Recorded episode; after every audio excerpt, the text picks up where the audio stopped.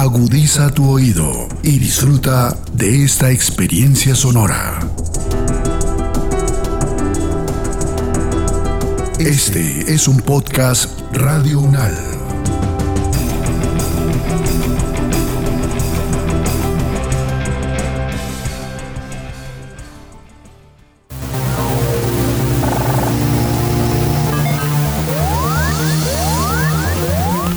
Siete días en el mundo. Estamos en la edición número 46 de Análisis Unal, Siete días en el mundo, la selección de las noticias que nos deja la semana del 3 al 9 de octubre del año 2021. Iniciamos. Los conflictos, las relaciones entre los países, las elecciones presidenciales, regionales y legislativas, la conformación geopolítica del mundo, en un recorrido por los hechos más importantes de los últimos siete días. Siete días en el mundo.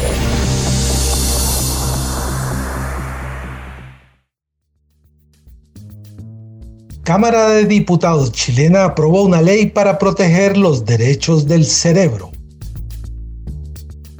Los proyectos audiovisuales futuristas nos han enseñado la relación que tiene el ser humano con la tecnología y a su vez la implementación de esta en nuestro cuerpo. Ahora Chile notifica a través de su poder legislativo una ley que establece el desarrollo científico y tecnológico que debe estar al servicio de las personas y se debe llevar a cabo con respeto a la vida y a la integridad física y psíquica con un debido consentimiento. En siete días en el mundo nos contactamos con Rodrigo Pardo, profesor de neurología de la Universidad Nacional de Colombia, profesor universitario y especialista de la clínica de Marley. Profesor, esto toca es con neurólogo, porque necesitamos que usted nos ayude a explicar cómo así que proteger los neuroderechos o los derechos del cerebro y la mente. Bueno, mire, como lo anunciaba su nota, la cantidad de información que hoy en día circula en el mundo y que tiene como depositario, entre otros, al cerebro del ser humano, es de un valor enorme que se traduce no únicamente en cuántos de información, sino en poder, en dominación, en dinero. Esto no es una historia nueva. Usted recuerde cómo la literatura, desde Orson Welles, ha trabajado un poco el tema de cómo introducirse en la mente de las personas para generar conductas y comportamientos o cómo extraer información de los cerebros de los seres humanos para producir cadenas de información. Pero lo muy interesante es que este aspecto que pertenecía un poco como a la novela, a la ficción, hoy en día en un país como Chile es motivo de una discusión seria frente a cómo proteger a la comunidad de los riesgos potenciales que toda esta ciberinformación puede producir. Así que habría que mirar esto desde dos perspectivas distintas. Uno, cómo se protege a los usuarios de todo este bombardeo de información muchas veces no suficientemente correcta. Y por otra parte, cómo se protege a las personas que han venido acumulando información, conocimiento y aprendizaje en su propio ser para que ellos sea parte de su identidad y no sea objeto de comercio. Profesor Pardo, muy buenos días. No estamos muy lejos a que la tecnología se utilice de manera quizá negativa pues en el cuerpo humano, por eso Chile se ha adelantado pues a este proceso. Con esto se podría dar el principio a la instalación de microchips en el ser humano para llevar quizá un control de las decisiones. Bueno, mire, sobre eso existe trabajo previo de tipo experimental. En la década de los 80 se insertaron algunos dispositivos para tratar de modificar la conducta de los psicópatas, de los asesinos en serie, hubo cierto tipo de experimentación en esto para tratar de modificar un poco los comportamientos. Esto se logra a través de introducir pequeñas partículas químicas en las cadenas de procesamiento neurológico para que el resultado sea diferente del resultado que se está observando. Es decir, la tecnología permite generar algunas modificaciones. De hecho, todos los medicamentos que desde hace más de 100 años se utilizan para reducir los problemas atribuidos, por ejemplo, a la psicosis o a otras formas de locura, a la violencia, al comportamiento hostil o por otra parte a la depresión, a la apatía del ser humano, son modificaciones que no requieren microchips, que requieren simplemente la introducción de sustancias químicas que alineadas en una cadena de transmisión pueden llevar a modificaciones del comportamiento esperado.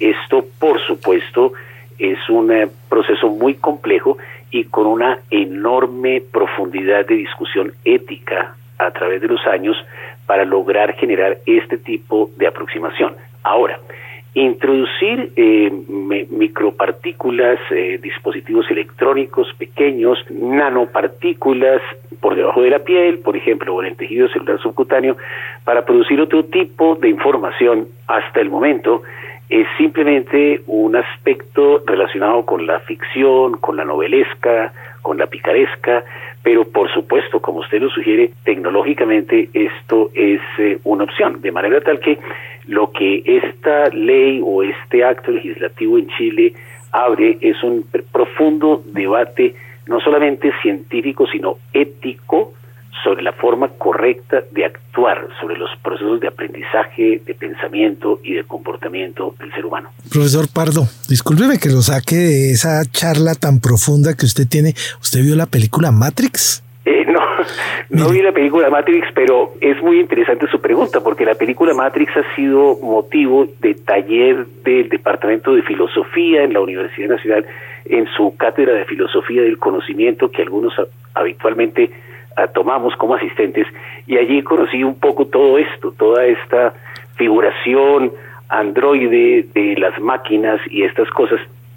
Sí, esto es una aproximación ya con cierto tiempo de tradición y años a las modificaciones de la conducta y del comportamiento, pero pero en la en el cine, en la en la novela, en la en la televisión hay una gran cantidad de exploraciones futuristas sobre opciones.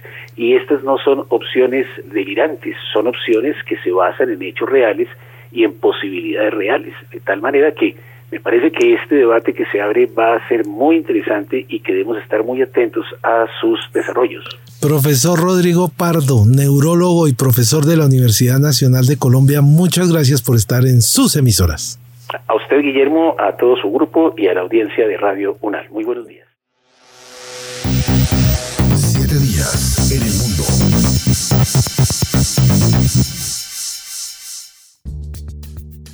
La UNICEF llama la atención a los gobiernos para reabrir las escuelas. Los estudiantes han perdido cerca de 1.8 billones de horas de aprendizaje presencial al menos un tercio de los escolares del mundo no pueden acceder a la enseñanza a distancia. Sobre este tema dialogamos con Irene Rodríguez, psicóloga y consultora en educación. Profesora, ese llamado de la UNICEF, ¿cómo es de directo y de claro? Porque están diciendo que las escuelas brindan a los niños educación, futuro, amigos, juegos, apoyo, habilidades, seguridad, nutrición, salud, higiene, protección, sabiduría, argumentos, metas, sueños, conocimiento, cultura y oportunidades. ¿Qué tal ese mensaje tan definitivo desde la UNICEF? Me parece que es lo propio y lo que corresponde a una organización que garantiza, provee, respeta y protege los derechos de, de la infancia. A esa larga lista que acaba de denunciarnos Guillermo y que plantea UNICEF, yo haría énfasis en esos cuatro aspectos de la garantía de un derecho, garantizarlo, protegerlo, respetarlo y proveerlo. Y define cómo la educación es un derecho básico para la garantía del resto de los derechos, inclusive el derecho a la vida. Entonces yo diría que sí, el mundo en este momento, a través de organizaciones garantes de derechos y que cooperan internacionalmente al desarrollo del mundo, está haciendo llamados de emergencia, tanto que se ha declarado una nueva emergencia la denominan emergencia de aprendizaje. O sea, de todo lo que perdimos en esta experiencia de la pandemia, hay una nueva pérdida ya definida y cuantificada, que es aprendizaje en los niños y aprendizaje en la humanidad, que además se relaciona directamente con otra cifra muy importante que mueve a todos los decisores, que son eh, los niveles de pobreza. En este caso de la pérdida de aprendizaje se está midiendo más o menos como en 10 años de pérdidas y de, de regreso y de rezago en una generación que obviamente nos implica replantearnos los modelos pedagógicos, los sistemas de evaluación, la formación de los profesores, porque prácticamente entramos en una fase de recuperación, nivelación, que no podemos predecir todavía cuánto tiempo nos va a costar ni cuántas inversiones nos va a costar recuperar lo perdido. También es muy interesante ver que algunas experiencias cuando no se tienen en el momento indicado, precisamente primera infancia, que es una de las emergencias más grandes de este momento, en primera infancia no atender adecuadamente con aprendizaje el momento en que está el niño se traduce en una pérdida de desarrollo, o sea, el desarrollo de la lectoescritura, el desarrollo del el lenguaje, la motricidad, el desarrollo de las interacciones con otros, afecta el desarrollo integral del niño por estar en un periodo crítico si no fue estimulado de la manera adecuada en ese momento, ya empezamos a hablar de rezagos y atrasos en el desarrollo. La UNICEF recalca tanto esa posibilidad de las clases presenciales, pero no se conoce en los países las garantías para regresar a los colegios o mejor, no todas las instituciones educativas pueden asegurar esas medidas o protocolos que son exigidas para asistir. En este caso, ¿Cómo se le puede apostar o cómo se puede asegurar un buen derecho a la educación? Yo diría que el tema de los protocolos de los colegios se interpretó en exceso, se politizó, o sea, ese es un tema que tiene muchas otras aristas desde donde podríamos analizarlo. No hay mejores ni mayores protocolos en un estadio, ni en una discoteca, ni en un restaurante, ni en un bus de Transmilenio. Entonces, también es interesante que veamos por qué fue el espacio educativo el que se eligió para exigir una serie de condiciones para los adultos maestros que tienen los derechos que respeto y reconozco, pero que no estaba directamente planteada el respeto del derecho a los niños a la educación, que es el derecho que está en juego. Entonces, en este momento no podemos decir que una escuela sea un lugar más peligroso o más arriesgado que la propia casa de los niños. Pero yo diría que el tema del regreso a las escuelas se volvió un tema de presión política para conseguir una serie de condiciones y garantías que estaban pendientes de conseguir con el Estado y en este momento los que regresaron, también es muy interesante, la mayoría de las instituciones que han regresado son instituciones privadas, instituciones rurales o instituciones en que los padres han tenido una importante incidencia en la toma de decisiones por el regreso a la escuela. Entonces, en Colombia en este momento no podríamos decir que hay ambientes en donde no se cumplan las condiciones para regresar. En las condiciones que teníamos antes, muchas están mejoradas y el elemento que habría que añadirle son las posibilidades de los lavados de manos o del distanciamiento que en este momento ya han ido bajando en la medida que tenemos altas tasas de vacunación. O hay un punto que es más grave no regresar que regresar con algunos niveles de riesgo que están bastante controlados. Profesora, ¿y la frase de moda en los hogares donde hay niños pequeños en donde no se puede entrar a la discusión y no hay suficientes argumentos es esa que dice, tú no me quieres llevar al colegio? Sí, hemos llegado ya a esa situación. Yo lo veía en mi nieta cuando estaban eligiendo colegio en estos días y todas las entrevistas eran virtuales para entrar con tres años a un ambiente educativo. El planteamiento de ella, yo no voy si no hay niños. O sea, ese colegio tiene niños, voy. Si no tiene niños, yo no voy. Eh, o sea, eh, que uno a los tres años tenga que plantearse que si no hay niños, yo no voy y que la gran conquista que ella hace cuando llega a su mundo escolar, cuando entró a mundo escolar en donde yo tenía algún conocimiento porque ya trabajaba, le dije, yo trabajé allá, qué maravilla, y hoy me dice, no, no, no, los adultos no hacen falta ya, yo solo quiero estar con amigos. O sea, eso a los tres años muestra que sí, lo que la gran pérdida que los niños tuvieron fue pérdida de interacciones, pérdida de contactos efectivos y afectivos con otros, pérdida de lo espontáneo, lo cotidiano. Me sumaría yo a la lista que Guillermo planteó al principio, la espontaneidad, la creatividad, el humor, el chiste, el acuerdo, el secreto, el juego con elementos, el es que en, primera infancia todos estos elementos, lo sabemos desde la psicología y desde la educación, hacen la vida y el desarrollo del niño y la inteligencia del niño, que es una inteligencia sensoriomotriz, todas las primeras etapas. Y eso no lo podemos garantizar, eh, como dirían los chiquitos, ni los adultos,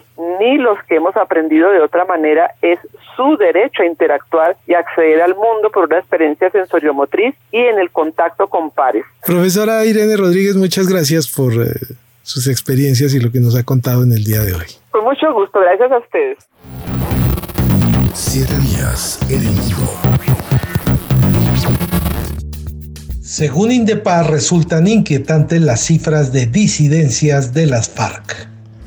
La revelación del Instituto de Estudios para el Desarrollo y la Paz, Indepaz, muestra que las disidencias de las FARC que no se acogieron al acuerdo tienen en este momento 34 estructuras criminales que alcanzan 5.200 combatientes. Dialogamos con Leonardo González, coordinador de proyectos y codirector de la Unidad Investigativa y del Observatorio de Derechos Humanos de Indepaz. Queda uno asombrado de ver en este momento esas cifras que ustedes ponen ante la opinión pública en el sentido de que las FARC ya tienen 34 estructuras criminales que alcanzan 5.200 combatientes. Sí, y yo creo que vale la pena hacer una aclaración. No son 5.200 excombatientes que volvieron a las armas o firmantes de acuerdo que han vuelto a las armas. Tanto Naciones Unidas como la, el mismo gobierno, el partido de la FARC y demás, conocen y saben el paradero del 95% de los firmantes de acuerdo, es decir, el 95% están cumpliendo con el acuerdo. Un 5% se desconoce dónde están. Se supone que ese 5% estaría integrando estas disidencias, pero ese 5% son de 13 mil personas que firmaron el acuerdo, son 790 más o menos. De esos 790 nosotros estamos hablando que hay 5 mil, 5 mil, 5 mil 200 que están haciendo parte de las nuevas disidencias, de estas disidencias, de estos nuevos grupos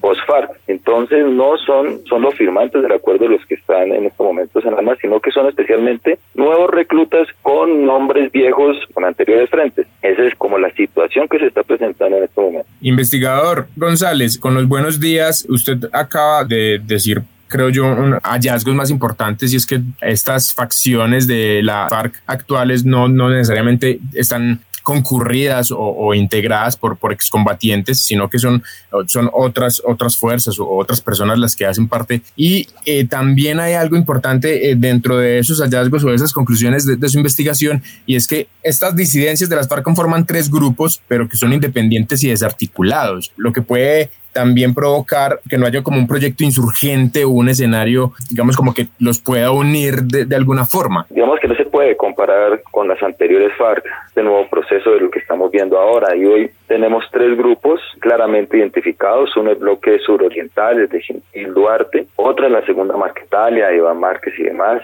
y otros otros pequeños grupos que en algunos momentos pueden tener relaciones con el primer grupo de Como es el caso de en el Cauca o en Nariño.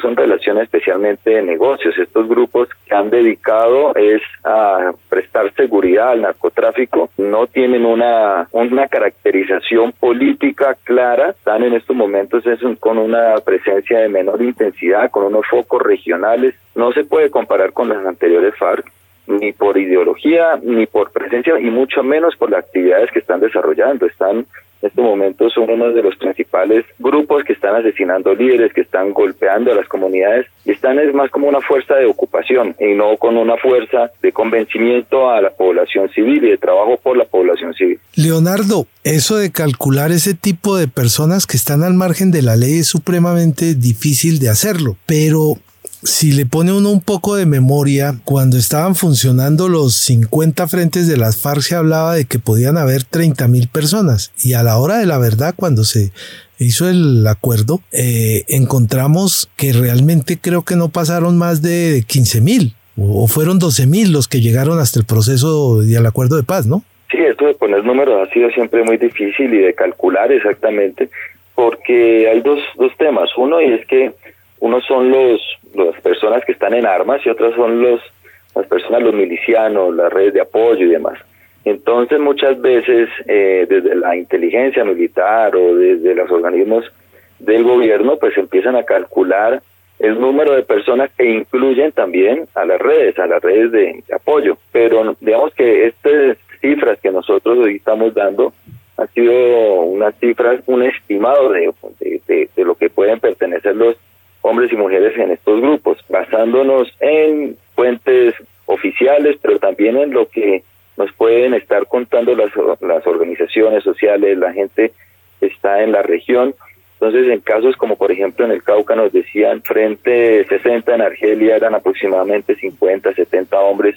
Hoy frente como el Carlos Patiño están conformándose de 150, 200 personas. Esto pues obviamente responde también a una cooptación mucho más, más rápida, más amplia, en donde no existen estas escuelas políticas, sino que, hay una gran, un gran movimiento, un gran flujo de dinero y, y pues eso hace que el reclutamiento sea mucho más fácil y mucho más rápido. Leonardo, bastante preocupante la cantidad de 5.200 personas en las disidencias, pero eso lo que demuestra también es que probablemente están en una preocupación por tener nuevos miembros sin experiencia además sin experiencia y no solamente pues, vemos hay casos en donde donde por ejemplo el, caso de Gentil pues que sí tiene experiencia y, hay unos mandos medios con alguna experiencia en algunas zonas obviamente la segunda Marquetalia pero hay otros como el comando coordinador de Occidente son eh, comandados por gente sin experiencia en experiencia política y lo que quieren es presentar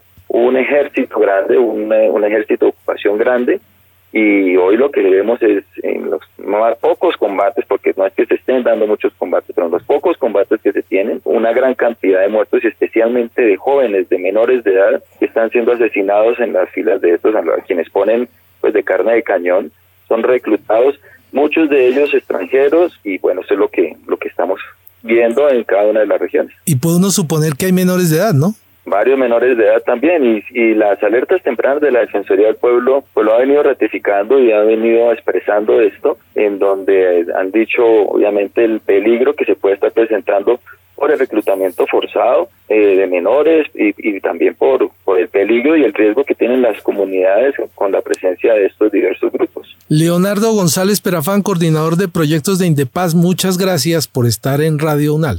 A ustedes, muchas gracias. Saber para interpretar. Grave la situación de monómeros colombo venezolanos. La compañía de propiedad mayoritaria del gobierno venezolano fue recientemente intervenida por la Superintendencia de Sociedades de Colombia debido a problemas financieros y administrativos. La posibilidad de que cierre la compañía ha prendido las alarmas en Colombia el representante a la Cámara por Cambio Radical, César Lorduy, uno de los congresistas que más conoce del tema, nos está explicando cuál es el problema de una empresa que se acogió al decreto 560, reconocido como proceso de insolvencia express. En siete días en el mundo conversamos con el representante César Lorduy.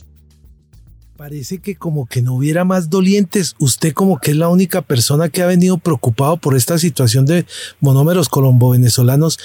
Y además sabemos que hay una relación muy estrecha. Usted en algún momento trabajó para la empresa y entonces eso crea unos vínculos y un sentido de pertenencia entre quienes quieren los sitios donde han laborado, ¿no? Bueno, sí, ese es un elemento que está presente de manera profunda trabajar en una compañía durante casi 40 años, los afectos no desaparecen de un día para otro, pero más que los afectos... Pero, pero perdóneme, ¿dónde, ¿dónde 40 usted? 40 monómeros. Por eso, pero ¿cómo? Pues usted revela 50. No, yo entré muy joven, entré muy joven sí. Eh, en esa compañía y como producto de un sistema que espero no se haya perdido en esa empresa de evaluaciones permanentes que le hacen a los empleados pues terminé siendo vicepresidente de esa compañía. sí, señor. La conoce por dentro, además, ¿no? Y por fuera. Y por fuera, sí, señor. ¿Cómo, cómo mirar esta situación que, está que estamos viviendo en este momento? ¿Qué tanto ha sido de buena la gestión que acaba de tener el gobierno colombiano en el sentido de pasar eh, a una intervención de la Superintendencia de Sociedades de Colombia, pero además con ese agravante de que entonces si manda Guaidó, manda Maduro, entonces el que está definiendo lo que sucede dentro de la empresa como que es el señor Guaidó. Así es, pero yo quisiera hacer previo una consideración que tú mencionaste y me gustaría ratificarla. La preocupación más allá de los afectos que le tengo a esa compañía, que tengo como representante y como responsable de las preocupaciones que le pueden afectar a los ciudadanos de Barranquilla y el Atlántico, incluso del país, es fundamentalmente la posibilidad de que se pierdan 2.000 empleos en la ciudad de Barranquilla y una suma cercana a 300 en la ciudad de Buenaventura, habida cuenta de que Monómeros tiene una filial en esa ciudad. Esa es mi preocupación central. Y la segunda preocupación es que Monómeros produce el 40% del mercado de los fertilizantes en Colombia. Eso es supremamente necesario para la agricultura y si hilamos un poco más delgado podemos llegar a concluir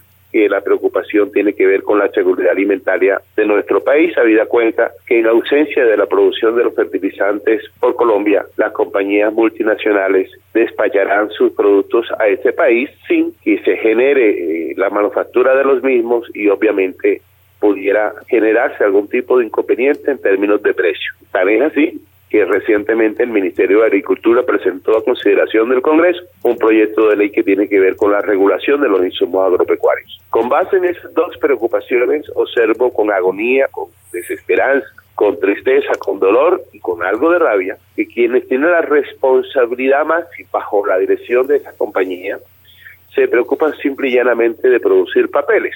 Producir papeles hacer anuncios, mantenerse en una discusión política mientras los empleados generan, digamos, en su interior la, la posibilidad de perder su trabajo. Y en esas circunstancias, ¿qué tenemos? Una una orden de, del gobierno norteamericano de, de, bloquear el sistema financiero a que puedan acceder este tipo de empresas, en especial Pequiven, que es una compañía venezolana, quizás la más importante en materia de producción de fertilizantes y de químicos, y Monómeros es una filial de Pequiven y como consecuencia el bloqueo le afecta. ¿Eso qué significa? Significa que Monómeros no puede tener acceso a créditos ni a financiación en el extranjero y mucho menos puede hacer transacciones de manera normal. Representante, eh, usted mencionó el tema de los fertilizantes, por supuesto, el 40% que provee monómeros en Colombia, pero en este momento la empresa está produciéndolos aún, sigue manejando eso o ya tuvo que entrarse a buscar una solución para suplir esas deficiencias de producción que pueda tener monómeros. Lo que entiendo es que los grandes proveedores le han cancelado el suministro de las materias primas. Y lo que entiendo es que la empresa está funcionando digamos, de manera bastante disminuida. Vuelvo y reitero, como consecuencia de una financiación que les permita adquirir créditos que les suministren las materias primas.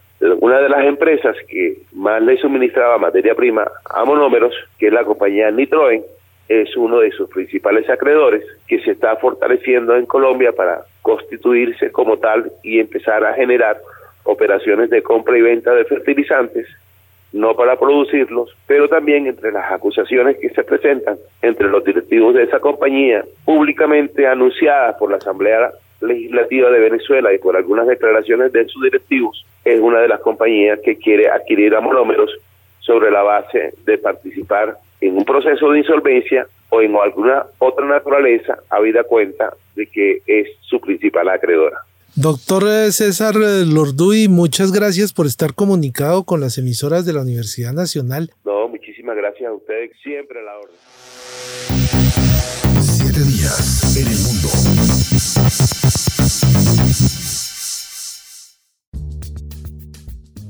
El presidente peruano Pedro Castillo cambió su gabinete y ratificó a 12 ministros.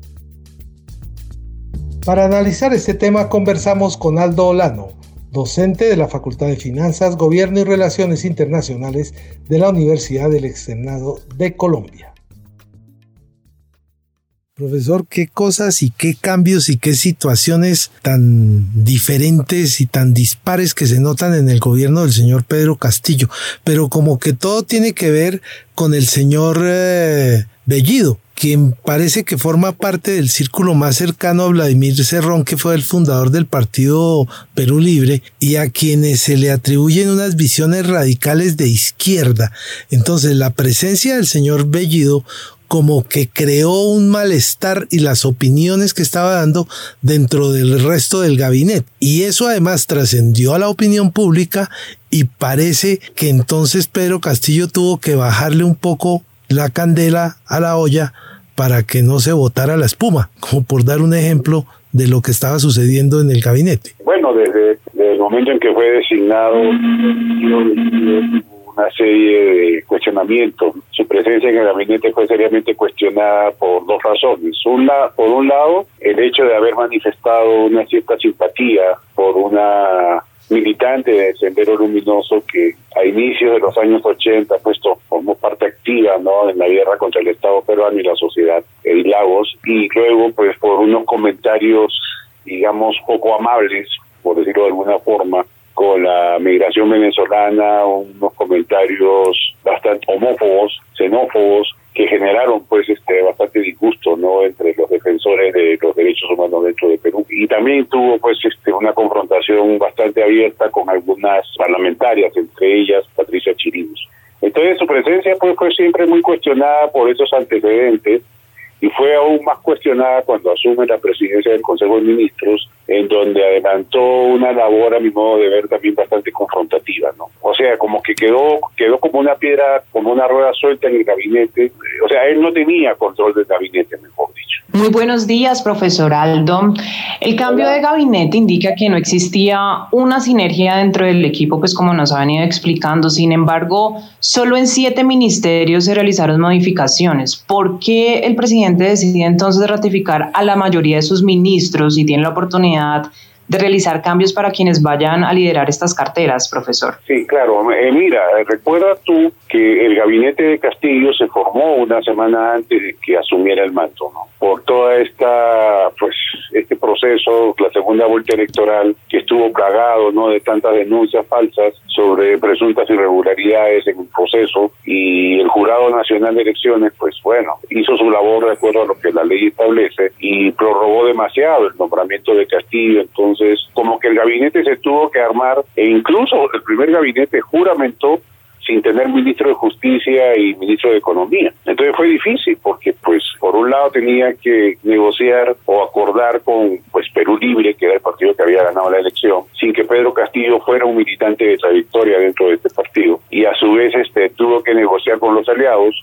Junto por el Perú, Nuevo Perú, Frente Amplio, también tuvo que, digamos, negociar o por lo menos hacer ver con sectores de la oposición que su gabinete tenía que ser, pues, un gabinete conciliador y responsable para afrontar la situación creada por los problemas que se han presentado en los últimos años. Pero claro, quizás hubo, hubo una serie de errores, por decirlo así, en el nombramiento de ese gabinete, empezando por el presidente del Consejo de Y así, ¿no? O sea, el, canciller que fue destituido a los 15 días, pues también eh, fue un caso bastante visible, ¿no? De que ese gabinete como que no estaba unido en su funcionamiento y había muchos muchas opiniones dispares sobre temas muy candentes, por decirlo así, ¿no? Entonces, bueno, pero esta recomposición, pues sí, hay cosas que yo no entiendo, ¿no? Porque cambió algunos ministros que de alguna manera habían, venían haciendo eh, buena labor, ¿no? Y mantiene a otros que pues también han, han sido cuestionados, ¿no? Yo, por ejemplo, no, no me explico no, no, no le encuentro razón a que hayan cambiado al ministro del Interior y al ministro de Educación. Y sin embargo mantienen al ministro de Transporte. Ahí hay como que yo no entiendo muy bien es lo que... Pero bueno, en todo caso, ya este gabinete satisface las expectativas de ciertos sectores de la oposición política, ¿no? El hecho de que sea una mujer, ¿no? Ya ustedes lo mencionaron, Mirta Vázquez, ambientalista ella, feminista, presidenta del Congreso en los últimos meses del anterior periodo, que además, mira tú, ¿ah? esta, esta primera ministra en su momento también sufrió, siendo presidenta del del Congreso, también sufrió los embates de la oposición, que está integrada por los estaba integrada o está integrada por los mismos partidos que hoy día son oposición al gobierno, ¿no? Alianza para el Congreso, Fuerza Popular, Renova, bueno, Renovación Popular no existía ahí en ese entonces. Eh, ella tuvo que confrontar una moción de censura, ¿no? A su gestión como presidenta del Congreso por aquellos que hoy día son oposición bueno, ella al final esa, esa moción de censura no prosperó, pero pues ya tenía, como se dice acá en Colombia, una pelea casada, ¿no? Con, estos sectores. Profesor Aldo, y hablando precisamente de la oposición, con este cambio en el gabinete de ministros, ¿se podría pensar en lograr alguna conciliación con ellos quienes indican pues que Pedro Castillo no es apto para ejercer como presidente de Perú? Ahora lo que he podido leer de los mensajes de, de los líderes de la oposición, congresistas y ciertos analistas es que con la, presencia de Vista Vázquez se abre una especie de periodo de reconciliación y de negociación de muchas cosas, ¿no? Yo espero realmente que ya se acabe esta pelea, pues así, tan seria, ¿no? Que se ha entablado desde distintos frentes políticos en contra del gobierno. El gobierno de Pedro Castillo es el único gobierno que yo conozco de Perú y de muchos de América Latina donde ni siquiera ha tenido los 100 días, ¿no? Que se les da a todo gobernante recién Profesor, peor todavía, no tuvo ni luna de miel. Nada, nada, no le dieron los 100 días, ¿no? Que normalmente se le da a un gobierno para ver qué rumbo va a tomar, ¿no? Aquí desde el primer día se entró en una campaña de confrontación sobre la base de cuestionar, pues, los nombramientos, no solamente de ministros, sino de, de funcionarios en distintas instituciones del Estado, como también cuestionar unas políticas que ni siquiera se habían puesto en marcha, ¿no? O sea, porque todo se hacía sobre la base del ideario de Perú Libre, ¿no? Y se cogía ese ideario pues, como el plan de gobierno. Y nosotros sabemos perfectamente que una cosa es el ideario, la declaración de principios, y otra cosa es el plan de gobierno. Claro, ideario y plan de gobierno tienen que estar relacionados, pero aquí se cogió el ideario de Perú Libre, que pues, es un documento con un contenido bastante anacrónico, hay que decirlo, escrito por el líder del partido, Vladimir Cerrón. Pero bueno, una cosa, como te digo, es el ideario del partido y, otra cosa ya es un plan de gobierno.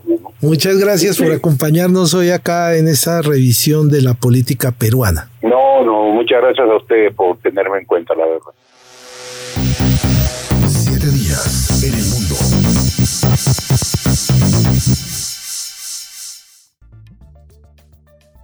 Hasta aquí el recuento de algunas de las noticias que deja esta semana.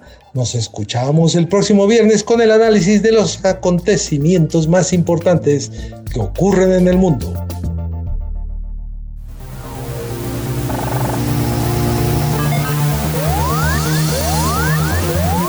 Siete días en el mundo.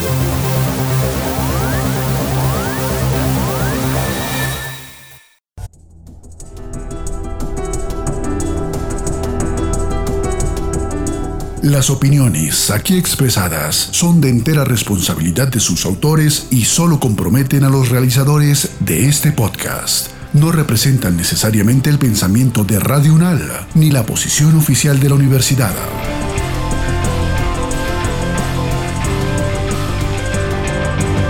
Este y otros podcasts en nuestro sitio web podcastradio.unal.edu.co. Síguenos en nuestras redes sociales. Nos encuentras como Podcast Radio UNAL, Universidad Nacional de Colombia, Proyecto Cultural, Científico y Colectivo de Nación.